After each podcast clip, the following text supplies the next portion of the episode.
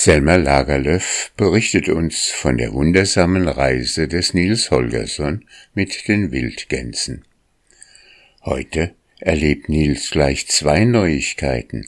Einmal, wie die Kinder in der Walpurgisnacht dem Frühling auf die Sprünge helfen wollen, und dann erzählt Moorkirsten von ihrem schweren Leben in vergangener Zeit. Es gibt einen Tag im Jahr, auf den sich alle Kinder in der Larna fast ebenso sehr freuen wie auf den Weihnachtsabend, und das ist die Walpurgisnacht, wo sie Feuer im Freien abbrennen dürfen. Viele Wochen vorher denken die Knaben und Mädchen an nichts weiter, als Feuerung für die Walpurgisfeuer zu sammeln. Sie gehen in den Wald hinaus und suchen trockene Reiser und Tannenzapfen. Sie sammeln bei dem Tischler Spähnle und bei dem Holzhauer Holzstückchen und Baumrinde und Holzknorren. Sie gehen jeden Tag zum Kaufmann, um betteln um alte Kisten, und ist einer unter ihnen so glücklich gewesen, eine leere Teertonne zu ergattern, so versteckt er sie wie seinen größten Schatz und wagt nicht eher damit zum Vorschein zu kommen, als im letzten Augenblick, kurz ehe die Feuer angezündet werden sollen. Die dünnen Reiser, die man als Stütze für Erbsen und Bohnen benutzt, sind sehr begehrt. Ebenso alle alten, umgewehten Zaunpfähle, alle zerbrochenen Gerätschaften und alle Heureiter, die draußen auf dem Felde vergessen sind. Wenn der große Abend kommt, haben die Kinder in jedem Dorf einen großen Haufen Zweige und Reiser und alle möglichen brennbaren Gegenstände bereitgelegt, entweder auf einem Hügel oder auch unten am Ufer eines Sees.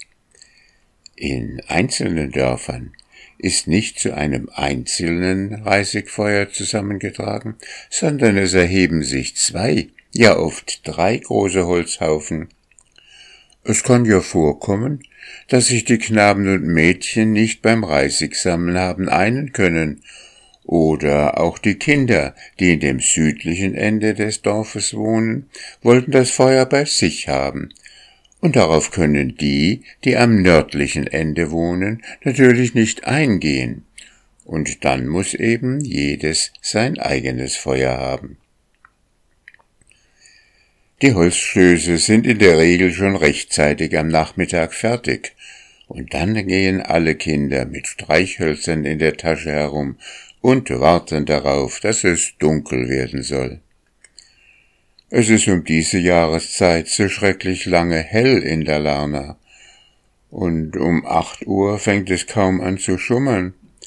Es ist kalt und ungemütlich, draußen herumzugehen und zu warten, denn es ist noch halbwegs Winter. Auf allen Rodeäckern und offenen Feldern ist der Schnee getaut, und mitten am Tage, wenn die Sonne hoch am Himmel steht, fühlt er sich ganz warm an, aber im Wald liegen noch große Schneeschanzen, das Eis bedeckt die Seen, und des Nachts sind oft viele Grad Kälte. Daher kann es auch geschehen, dass hier und da ein Feuer angezündet wird, ehe es richtig dunkel ist. Aber nur die kleinsten und ungeduldigsten Kinder übereilen sich so. Die Großen warten, bis es so dunkel ist, dass sich die Feuer ordentlich ausnehmen können. Dann kommt endlich der rechte Augenblick. Jeder, der auch nur ein einzelnes kleines Reis zum Holzstoß beigetragen hat, ist zur Stelle. Und der älteste von den Knaben zündet ein Bündel Stroh an und schiebt es unter den Reisekaufen. Sofort fängt das Feuer an zu arbeiten. Es knittert und sprüht in dem Holz. Die dünnsten Zweige werden feuerrot. Der Rauch kommt wogend daher, schwarz und drohend. Und schließlich schlägt die Flamme aus der Spitze des Reisekaufens empor, hoch und klar, und hebt sich plötzlich viele Ellen hoch in die Höhe, so dass man sie in der ganzen Gegend sehen kann. Wenn die Feuer eine Weile gebrannt haben, kommen die Erwachsenen und die Alten, um sie sich anzusehen. Aber die Feuer sind nicht nur schön und strahlend, sie verbreiten auch lebhafte Wärme, und es lockt sie, sich auf Steine und Grasbüschel ringsum herzusetzen. Da sitzen sie und starren in die Flammen hinein, bis es jemand von ihnen einfällt, dass man doch jetzt, wo man ein so herrliches Feuer hat, ein wenig Kaffee kochen kann. Während der Kaffeekessel sinkt, kann es wohl geschehen, dass der eine oder der andere eine Geschichte zu erzählen beginnt, und wenn der erste fertig ist, setzt gleich ein anderer fort. Die Erwachsenen denken hauptsächlich an den Kaffee und die Geschichten. Die Kinder denken daran, das Feuer zu hellem Brennen zu bringen und es lange zu unterhalten. Es ist im Frühling schrecklich schwer geworden, das Eis aufzubrechen und den Schnee zu schmelzen. Es wäre schön, wenn Sie ihm ein wenig mit Ihrem Feuer helfen könnten. Sonst kann der Frühling unmöglich rechtzeitig den Frost aus der Erde entfernen und das Knospentreiben der Bäume fördern. Die Wildgänse hatten sich auf das Eis der Siljan gestellt, um zu schlafen. Und da es vom Norden her arg zog, sah sich der Junge gezwungen, unter den Flügel des weißen Gänserichs zu kriechen aber er hatte noch nicht lange da gelegen, als er durch den Knall eines Büchsenschusses geweckt wurde. Sofort ließ er sich auf die Erde gleiten und sah sich erschreckt um. Draußen auf dem Eise, da, wo die Gänse lagen, war es ganz still. Wie viel er auch guckte und spähte, konnte er keinen Jäger sehen. Als er aber nach dem Lande hinübersah, erblickte er etwas so Merkwürdiges, dass er glaubte, es sei eine Art Spuk, den er sah, etwas Ähnliches wie Vineta oder der Gespenstergarten bei Stora Dulieu. Am Nachmittag waren die Wildgänse mehrmals über den großen See hin und her geflogen, ehe sie sich entschließen konnten, wo sie sich niederlassen wollten. Und im Flug hatten sie ihm die großen Kirchen und Dörfer gezeigt, die am Ufer lagen. Er hatte Lexand, Redwig, Mora, die Söllerö gesehen. Die Kirchdörfer waren so groß wie kleine Städte, und er hatte sich darüber gewundert, dass es hier im Norden so stark bebaut war. Er fand die Gegend viel heller und freundlicher, als er sie sich vorgestellt hatte und er hatte nichts Unheimliches oder Gefahrdrohendes gesehen. Aber nun, in der dunklen Nacht, flammten an diesen kleinen Ufern ein großer Kranz von hohen Feuern auf. Er sah sie in Mora, an dem nördlichen Ende des Sees leuchtend, und auf dem Gipfel der Sellerie, auf den Bergen Oberhals Jurberg, auf der Kirchlandzunge bei Nettwig und weiter auf Otter und Höhe, ganz nach Lexand hinab. Er konnte über hundert Feuer zählen, und es war ihm ganz unmöglich zu begreifen, wo die hergekommen waren, wenn da nicht Sauber oder Spuk mit im Spiel war. Die Wildgänse waren auch bei dem Schuss erwacht, aber sobald Akka einen Blick auf das Ufer geworfen hatte, sagte sie, das sind die Menschenkinder, die spielen. Und sofort steckten sie und die anderen Gänse den Kopf unter die Flügel und schliefen wieder ein. Aber der Junge stand da und sah die Feuer an, die das Ufer gleich einer langen Reihe goldener Kleinodien schmückten. Licht und Wärme lockten ihn ebenso stark, wie sie eine kleine Mücke anziehen, und er hatte die größte Lust, näher heranzugehen, aber er wusste nicht, ob er es wagen könne, die Gänse zu verlassen. Er hörte einen Schuss nach dem anderen, und da er nun begriffen hatte, dass keine Gefahr im Anzug war, lockte ihn auch das. Es schien, als wären sie so munter dort bei den Feuern, dass es für sie nicht genug war zu lachen und zu rufen, nein, sie mussten auch noch die Flinten zu Hilfe nehmen und schießen. Und dort bei einem Feuer, das auf einem Berge brannte, da schossen sie Raketen ab. Sie hatten da ein großes Feuer, es lag hoch oben, aber das genügte ihnen nicht, es sollte noch schöner sein, bis ganz hinauf in die Wolken des Himmels sollte es zu sehen sein, wie fröhlich sie waren.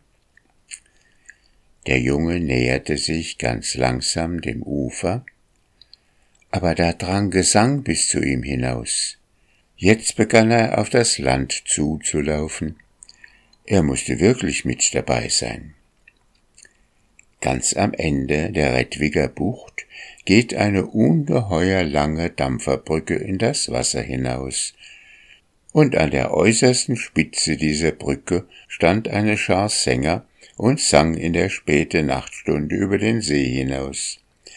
Es war, als glaubten sie, dass der Frühling so wie die wilden Gänse draußen auf dem Eis des Siljan schlafe, und sie wollten ihn wecken. Der Sänger begann mit Ich weiß ein Land im hohen Norden, dann folgte Gar schön ist der Lenz, wenn die Erde sich freut, darauf nach Tuna geht der Marsch, Mannheit, Mut und freie Männer, und schließlich in der Larna wohnten, in der Larna wohnt, es waren alles Lieder, die von der Larna handelten. Auf der Dampferbrücke brannte kein Feuer, und die Sänger konnten sich nicht weit umsehen. Aber mit den Tönen stieg das Bild des Landes vor ihnen und vor allen, die es hörten, klarer und schöner auf, als wenn es hellerlichter Tag gewesen wäre. Es war gleichsam, als wollten sie den Frühling rühren. Sieh doch nur, welch schönes Land da liegt und auf dich wartet. Willst du uns denn nicht zu Hilfe kommen? Willst du den Winter wirklich noch so lange seinen Druck auf diese schöne Gegend legen lassen? Solange der Gesang währte, stand Nils Holgersen da und lauschte. Als er aber verstummte, eilte er an Land. Ganz am Ende der Bucht war das Eis aufgetaut, und da waren viele Sandbänke, so dass er doch glücklich nach einem Feuer hinübergelangte, das am Ufer selbst lag. Mit großer Vorsicht schlich er so nahe heran, dass er die Menschen sehen konnte, die um das Feuer saßen und standen. Er konnte sogar hören, was sie sagten. Und wieder musste er sich verwundern, was es wohl sein könne, was er sah und er fragte sich, ob es wohl etwas anderes als eine Vision sei. Nie zuvor hatte er Menschen so gekleidet gesehen. Die Frauen hatten schwarze spitze Mützen auf dem Kopf, sie trugen kleine weiße Pelzjacken, rosa Tücher um den Hals, grünseidene Taillen und schwarze Röcke, deren Vorderbahn mit weißen, roten, grünen und schwarzen Streifen quer durchzogen waren. Die Männer hatten runde, niedrige Hüte, blaue Röcke mit rot umrandeten Säumen, gelbe Lederhosen, die bis an die Knie reichten, und mittels roter, mit Quasten verzierter Strumpfbänder befestigt waren. Er wusste nicht, ob die Kleidung allein schuld daran war, aber er fand, die Leute hier sahen ganz anders aus als anderswo viel vornehmer und stattlicher. Er hörte, dass sie miteinander sprachen, aber lange konnte er nichts verstehen. Er musste an die feinen Trachten denken, die seine Mutter in ihrer Truhe hatte und die niemand seit undenklichen Zeiten mehr hatte tragen wollen. Und ihm kam der Bedanke, ob nicht etwa dies Leute aus der Vergangenheit seien, die in den letzten hundert Jahren nicht lebend auf der Erde gewandelt waren? Aber das war nur so ein Gedanke, der ihm so durch den Kopf flog und gleich wieder weghuschte, denn er sah wohl, dass es lebendige Menschen waren, die er hier vor sich hatte. Die Sache war die, dass die Bevölkerung um den Siljansee in Sprache und Kleidung und im Wesen mehr von den entschwundenen Zeiten bewahrt haben als die Bewohner anderer Gegenden. Daher war er auf solche Gedanken gekommen. Der Junge bemerkte sofort, dass die Leute, die um das Feuer saßen, von alten Zeiten redeten. Sie erzählten, wie es ihnen in ihren jungen Jahren ergangen war, als sie lange Wege nach anderen Landschaften wandern mussten, um denen daheim durch ihre Arbeit Brot zu verschaffen. Er hörte mehrere Erzählungen, aber am besten entsann er sich später dessen, was eine alte Frau erlebt hatte. Moor Christens Geschichte Vater und Mutter hatten einen kleinen Hof in Ostbürka, aber wir waren viele Geschwister, und die Zeiten waren schwer, so sah ich mich denn mit sechzehn Jahren genötigt, von Hause fortzugehen. Wir zogen von dannen, zwanzig junge Leute aus Redwig. Es war im Jahre 1845, am 16. April, als ich zum ersten Mal nach Stockholm ging. In meinem Beutel hatte ich einige Brote, ein Kalbsvorderblatt und ein wenig Käse.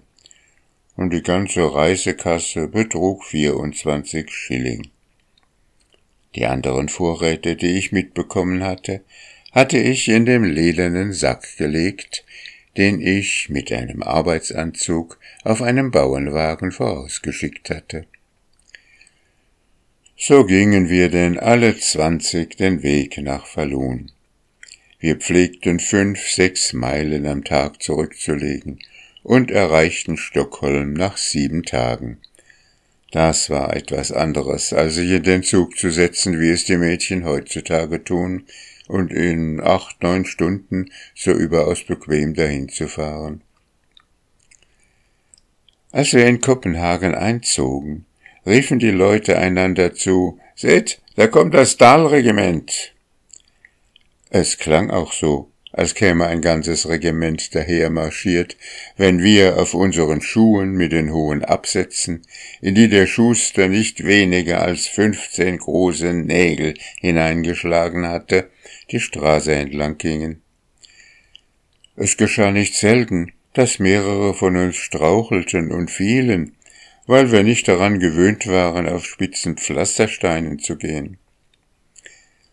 Wir zogen in das Dahlwirtshaus, das Weiße Ross, das auf Södermalen in der Stora Badstugata lag. Die Leute aus Mora wohnten in derselben Straße in einem Wirtshaus, das Dore Krone hieß. Nun handelte es sich ja darum, schleunigst Arbeit zu bekommen, denn von den 24 Schillingen, die ich von zu Hause mitgenommen hatte, waren nicht mehr als 18 übrig. Eins von den anderen Mädchen sagte, ich solle zu einem Rittmeister gehen, der bei Hornstutt wohne, und nach Arbeit fragen. Dort blieb ich vier Tage. Ich sollte in seinem Garten graben und pflanzen. 24 Schillige erhielt ich als Tagelohn. Für das Essen musste ich selber sorgen. Ich bekam nicht viel zu essen. Aber die kleinen Mädchen meiner Herrschaft, die sahen, wie, wie ärmlich es mit mir bestellt war, die liefen in die Küche und baten um Essen für mich, so dass ich mich doch satt essen konnte. Dann kam ich zu einer Frau in Norlandsgata, Dort bekam ich eine elende Kammer, und die Mäuse nahmen meine Mütze und mein Halstuch weg und nagten ein Loch in meinen ledernen Beutel, so dass ich ihn mit einem alten Stiefelschaft flicken musste, den ich mir verschaffte. Da hatte ich nicht mehr als vierzehn Tage Arbeit, und dann musste ich mit zwei Talern in der Tasche wieder nach Hause gehen. Ich ging über Lexand heim, und lag ein paar Tage in einem Dorf, das Rönnes hieß. Ich entsinne mich noch, dass die Leute dort Suppe aus Hafermehl kochten, das sie mit Spreu und Kleie zusammenmalten.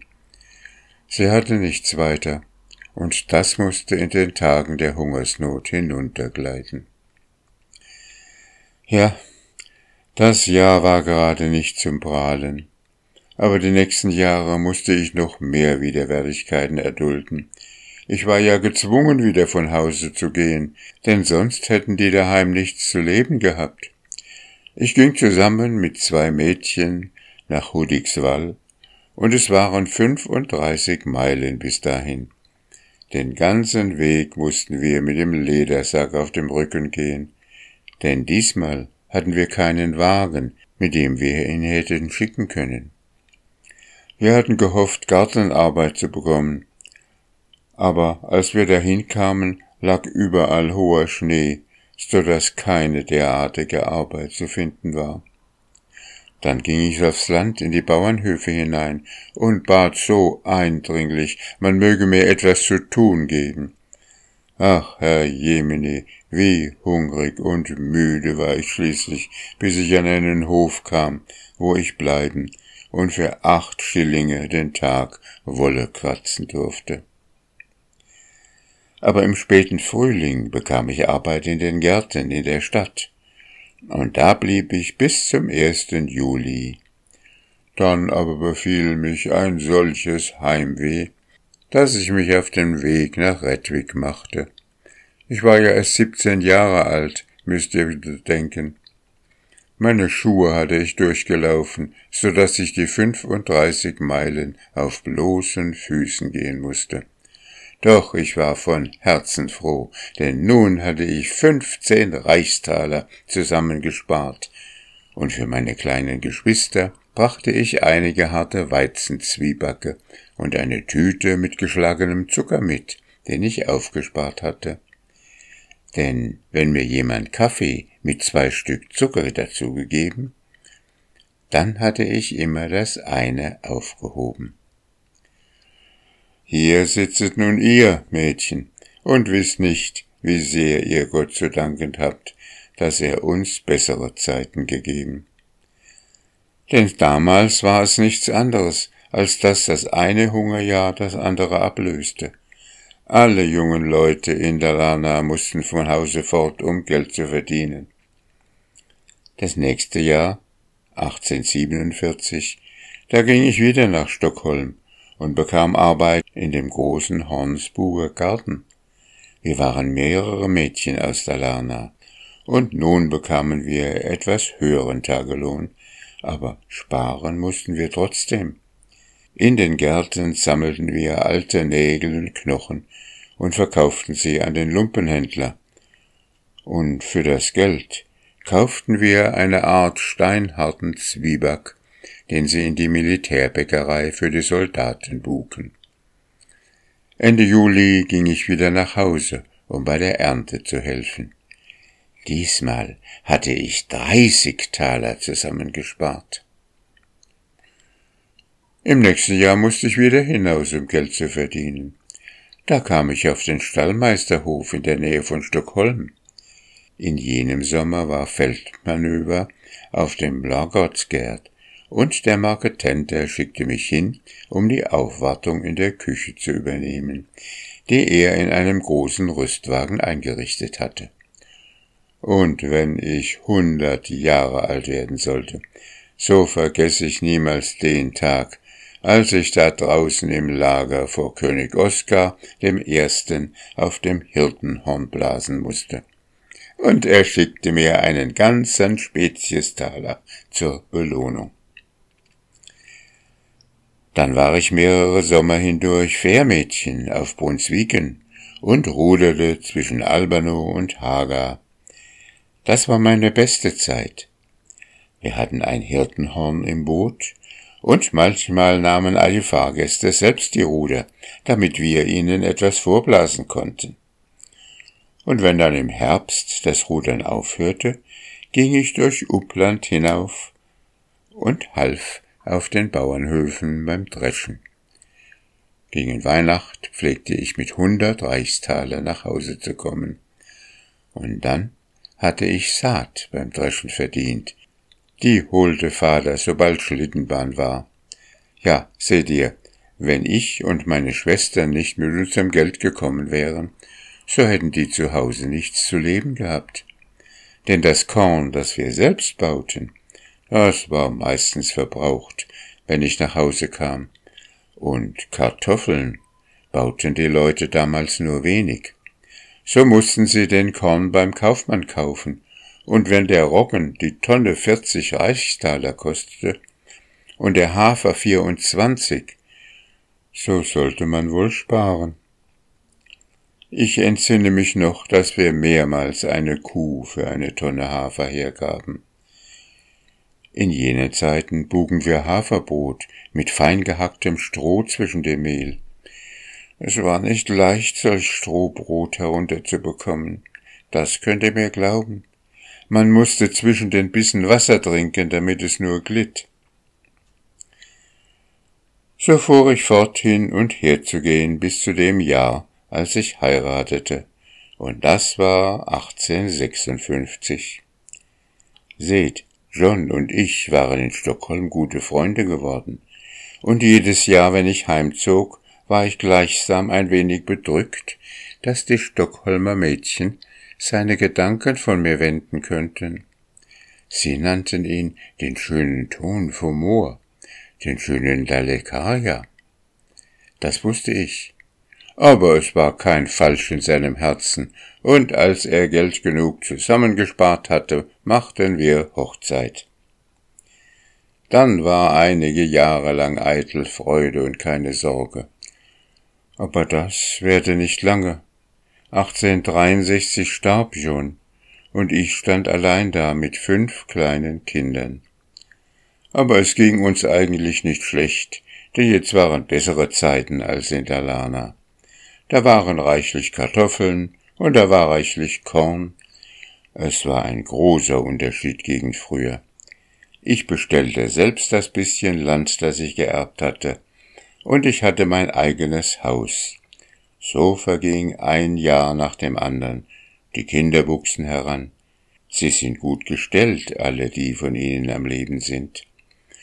Gott sei Dank, sie können sich keinen rechten Begriff davon machen, wie knapp es die Leute in Dalarna hatten, als ihre Mutter jung war. Die Alte schwieg. Während sie erzählte, war das Feuer heruntergebrannt, und alle erhoben sich und sagten, es sei an der Zeit, nach Hause zu gehen. Der Junge kehrte auf das Eis zurück, um nach seinen Reisegefährten zu suchen. Aber wie er so allein in der Finsternis dahinlief, klang ihm ein Vers in den Ohren, den er vor kurzem auf der Brücke hatte singen hören. In der Larna wohnte, in der Larna wohnt bei Armut auch Treue und Ehre. Und dann kam etwas, dessen er sich nicht mehr entsinnen vermochte. Aber den Schluss des Liedes wusste er noch. Sie mischten mit Rinde nicht selten ihr Brot, doch mächtigen Herrn ward Hilfe in Not bei den armen Männern in der Lada. Der Junge hatte nicht vergessen, was er von den Sturus und von Gustav Vasa gehört hatte. Er hatte nie begreifen können, warum die gerade Hilfe bei den Dalekarliern suchten. Aber jetzt verstand er es. Denn in einem Land, wo es solche Frauen gab wie die alte da oben am Feuer, da mussten die Männer ja ganz unbezwinglich sein.